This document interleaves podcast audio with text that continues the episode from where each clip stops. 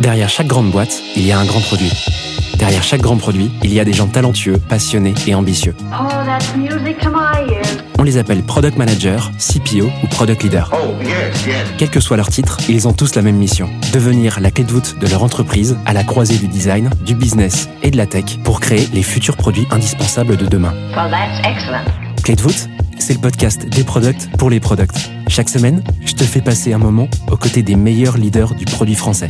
I'm so happy.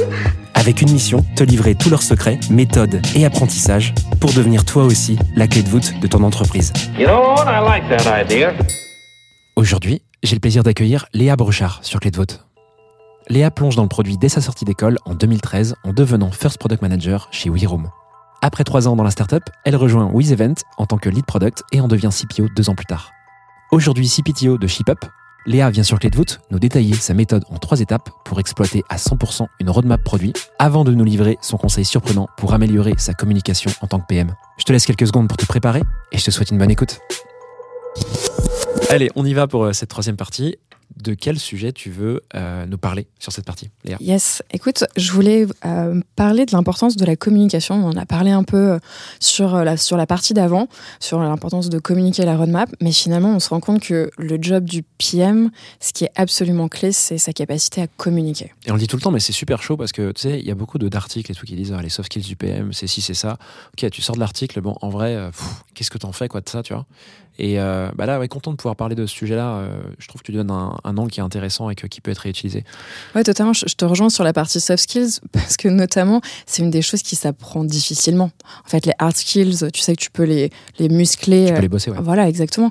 La partie soft, c'est beaucoup plus compliqué. Donc c'est vrai que euh, une fois que tu t'as dit effectivement, il faut bosser les soft skills, euh, t'es bien mignon, mais Ouais. qu'est-ce qui se passe? Ça fait comment, quoi? Exactement. Et donc je trouve que moi, il y a quelque chose que effectivement j'ai développé euh, au fur et à mesure des années et qui me sert vachement et qui est devenu un outil dans la communication que, que j'ai effectivement avec les équipes aujourd'hui. Ce teaser, bon, bah, il faut que tu y ailles là. Raconte-nous, c'est quoi cet outil? Moi, je veux savoir. Alors, c'est pas vraiment un outil qui est à la base un tic de langage. Euh, je pense que j'ai eu, euh, j'étais entourée par des gens qui, qui avaient chacun un vocabulaire assez fleuri, on va dire, dans, dans leur, dans leur spécificité chacune. Mais je me suis très vite rendu compte que le, le pouvoir des images avec les mots était hyper impactant. En fait, on dit souvent euh, une image vaut mille mots. Super, mais quand tu es en train de parler, comment tu fais ça Mm. Et donc, je me rends compte qu'utiliser des images dans tes mots te permet de te rapprocher de l'efficacité visuelle de la transmission de l'information. Et euh, concrètement, en fait, j'utilise énormément de métaphores dans ce que je fais au quotidien. Même dans la tech, tu arrives à trouver des métaphores. Ouais, même dans la tech, j'arrive à trouver des métaphores. Exactement. ouais. Tu as des exemples à la volée à nous filer un peu, ou peut-être juste des situations où tu te souviens euh, les avoir utilisées, que ça, ça a aidé à, à la compréhension et à communiquer un message? Ouais, totalement. Écoute, un, un des, un des sujets que j'utilise vachement, un des best-sellers, une des phrases que j'utilise beaucoup, c'est faire rentrer un rond dans un carré. Ok. Dans quel cas tu peux l'utiliser, par exemple, ça, pour faire comprendre euh, à quelqu'un ce que tu veux dire? Ouais. Écoute, euh, euh, concrètement, quand on est en train de forcer euh, un trait, une, une, feature, un, élément, et là on est, en train de le faire rentrer au forceps, véritablement.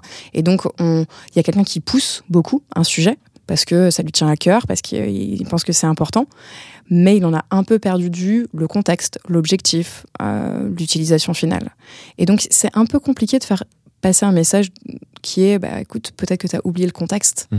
Euh, on peut le prendre de manière assez personnelle et ça se comprend. Mm. Et donc, utiliser ce genre de métaphore permet de finalement sortir du contexte dans lequel on est, de trouver un terrain neutre dans lequel tout le monde est d'accord. C'est compliqué de pas être d'accord. C'est, compliqué de faire entrer un rond dans un carré. Donc, c'est, difficile de ne pas être d'accord avec ça.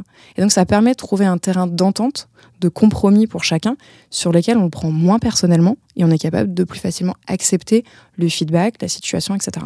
C'est une amorce à, une ouverture de, discussion, en fait, parce que une fois que tu as dit ça, euh, la personne se dit Ok, bon, elle sort son expression, je la connais, c'est une expression française, mais comment je fais le lien avec ce que j'ai fait, ce que j'ai mal fait en tout cas, euh, euh, ou ce que l'équipe a mal fait, tu vois, euh, sur ce, ce- ce chantier ou ce sujet Comment euh, tu passes de euh, faire rentrer un, un rond dans un carré à euh, j'ai oublié le contexte euh, sur ce sujet de je sais pas quoi, peu importe. Bah écoute, souvent ça permet. un- on dit on est en train de faire rentrer un rond dans un carré quand euh, typiquement je vais rappeler que le contexte du carré dans lequel on est. Et, et je dis bah tu vois là typiquement les angles sont pas sont pas franchement ronds. On est dans un contexte euh, plutôt anguleux. Euh, et donc, je vais essayer de rapprocher le, le, le- la situation dans laquelle je suis avec des attributs de cette image-là. Ok. Et ça va, ça va énormément aider. Tu vois, un, un autre sujet, enfin, une autre expression que tout le monde connaît aussi, hein, mais c'est euh, tu te prends un mur, ouvre une porte, rentre par la fenêtre. Bah, c'est c'est exactement ça. Tu es dans une situation complexe. Tu as déjà essayé de répondre à cette problématique, par exemple, par ce biais-là. Là, ce que tu es en train de me proposer, c'est vraisemblablement la même chose. On va arriver vraisemblablement à tu vas te reprendre un mur, prends du recul, regarde euh, les choses différemment, prends une autre perspective. Et donc, effectivement, se dire, on, on va se reprendre un mur, essayons d'ouvrir une porte. euh, ça, ça permet d'amener les gens à prendre du recul Mm. et à leur faire comprendre aussi effectivement que peut-être effectivement dans ce cas-là bah, ils sont vraisemblablement sur une, euh, une situation qui était similaire à une situation précédente où ils s'en sont peut-être pas rendus compte. Et vraisemblablement, il y a de fortes chances, euh, en tout cas, il y a des risques importants que euh, l'outcome soit exactement le même. Tu les utilises pour faire passer un message ou pour que l'idée que tu veux transmettre reste dans la tête des gens? Les deux. Les deux. Tu penses que c'est un impact sur les deux? Les tu, deux. Tu le vois, toi ouais. J'en suis sûre parce que je vois qu'il y a certaines expressions que les gens s'approprient. Ouais, ouais. Et ça, je trouve ça absolument génial. Je, je- tu vois, faire rentrer un rond dans un carré, honnêtement, je commence à l'entendre beaucoup autour de moi chez Chipap et je trouve ça chouette parce que ça veut dire qu'on a la même compréhension de ce que ça veut dire. Et c'est là où, où, en fait, par quelque chose d'assez marrant de euh, les métaphores, on se rend compte que c'est la puissance des mots et du branding presque derrière. Mais au-delà du branding, c'est d'un langage commun. Et en fait, c'est ça dont on a besoin véritablement. On en a besoin dans le produit tout le temps. On en a besoin quand on parle euh, d'un design system. Tu vois, Euh, c'est quoi exactement euh, véritablement les composants qu'on va utiliser? C'est un langage commun. On va, leur- on va en parler quand on parle euh, de semantic layer dans de la data.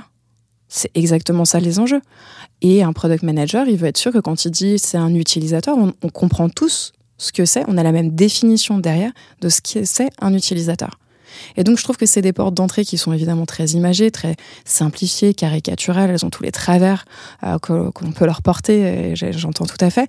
Mais je trouve que ça a la- l'avantage de pouvoir marquer, de pouvoir aligner et de pouvoir comprendre véritablement la même chose derrière. Est-ce que tu as fait un pense-bête avec euh, toutes les métaphores et euh, les cas d'usage un peu que tu as, que tu rencontres en tant que CPO ou PM, euh, pendant lesquels tu peux, euh, au cours desquels tu peux les utiliser Ouais. Alors non, là pour l'exercice, hein, pour, vraiment préparer ce, podcast, euh, ai, j'ai, essayé de me poser à plat, enfin, de poser à plat mes idées, de me dire quelles sont celles que j'utilise assez souvent.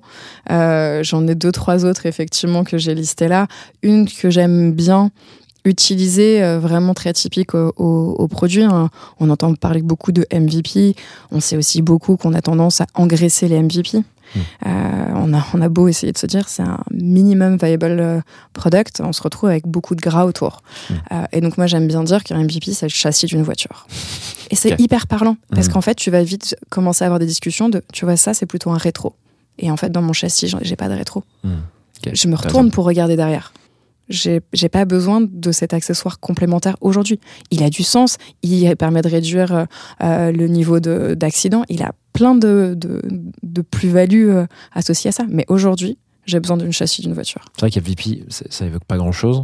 C'est quand même plus un état aujourd'hui qu'une version de produit. Je trouve Ouais. qu'il y a beaucoup de confusion sur l'écosystème. C'est le procédé, en fait, le MVP comme à la base. C'est comme ça que c'est défini. Mm. Mais c'est vrai que c'est. euh, je pense qu'on l'engraisse déjà parce qu'on l'engraisse de base, mais surtout parce qu'on ne sait pas trop ce que ça veut dire. En vrai. Exactement. Et les, donc, les gens pensent que si on fait du produit MVP, c'est connu, mais en fait, quand tu parles avec les gens, enfin, la définition de base est pas du tout, est plus du tout la même, je trouve. totalement. Et puis, après, quand tu vas communiquer ce que tu fais, ton PM, il va dire je vais faire un MVP à d'autres équipes. Mm.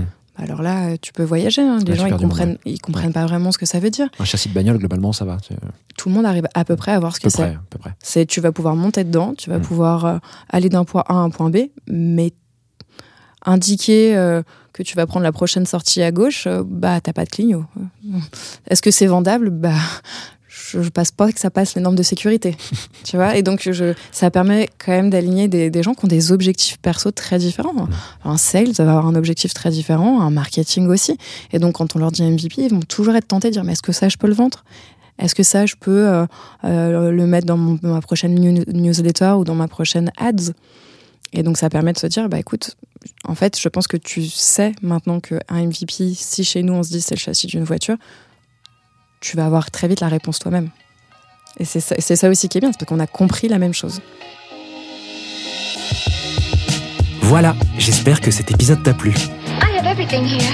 Si c'est le cas, tu peux me soutenir de deux façons. Laisser 5 étoiles sur Apple Podcast ou Spotify et un petit commentaire, ou partager cet épisode à une personne de ton entourage. Oh, yes, yes. Je te remercie vraiment pour tes retours. C'est grâce à toi que j'améliore Clé de voûte pour le rendre utile à ton quotidien. Darling, this trip's an inspiration.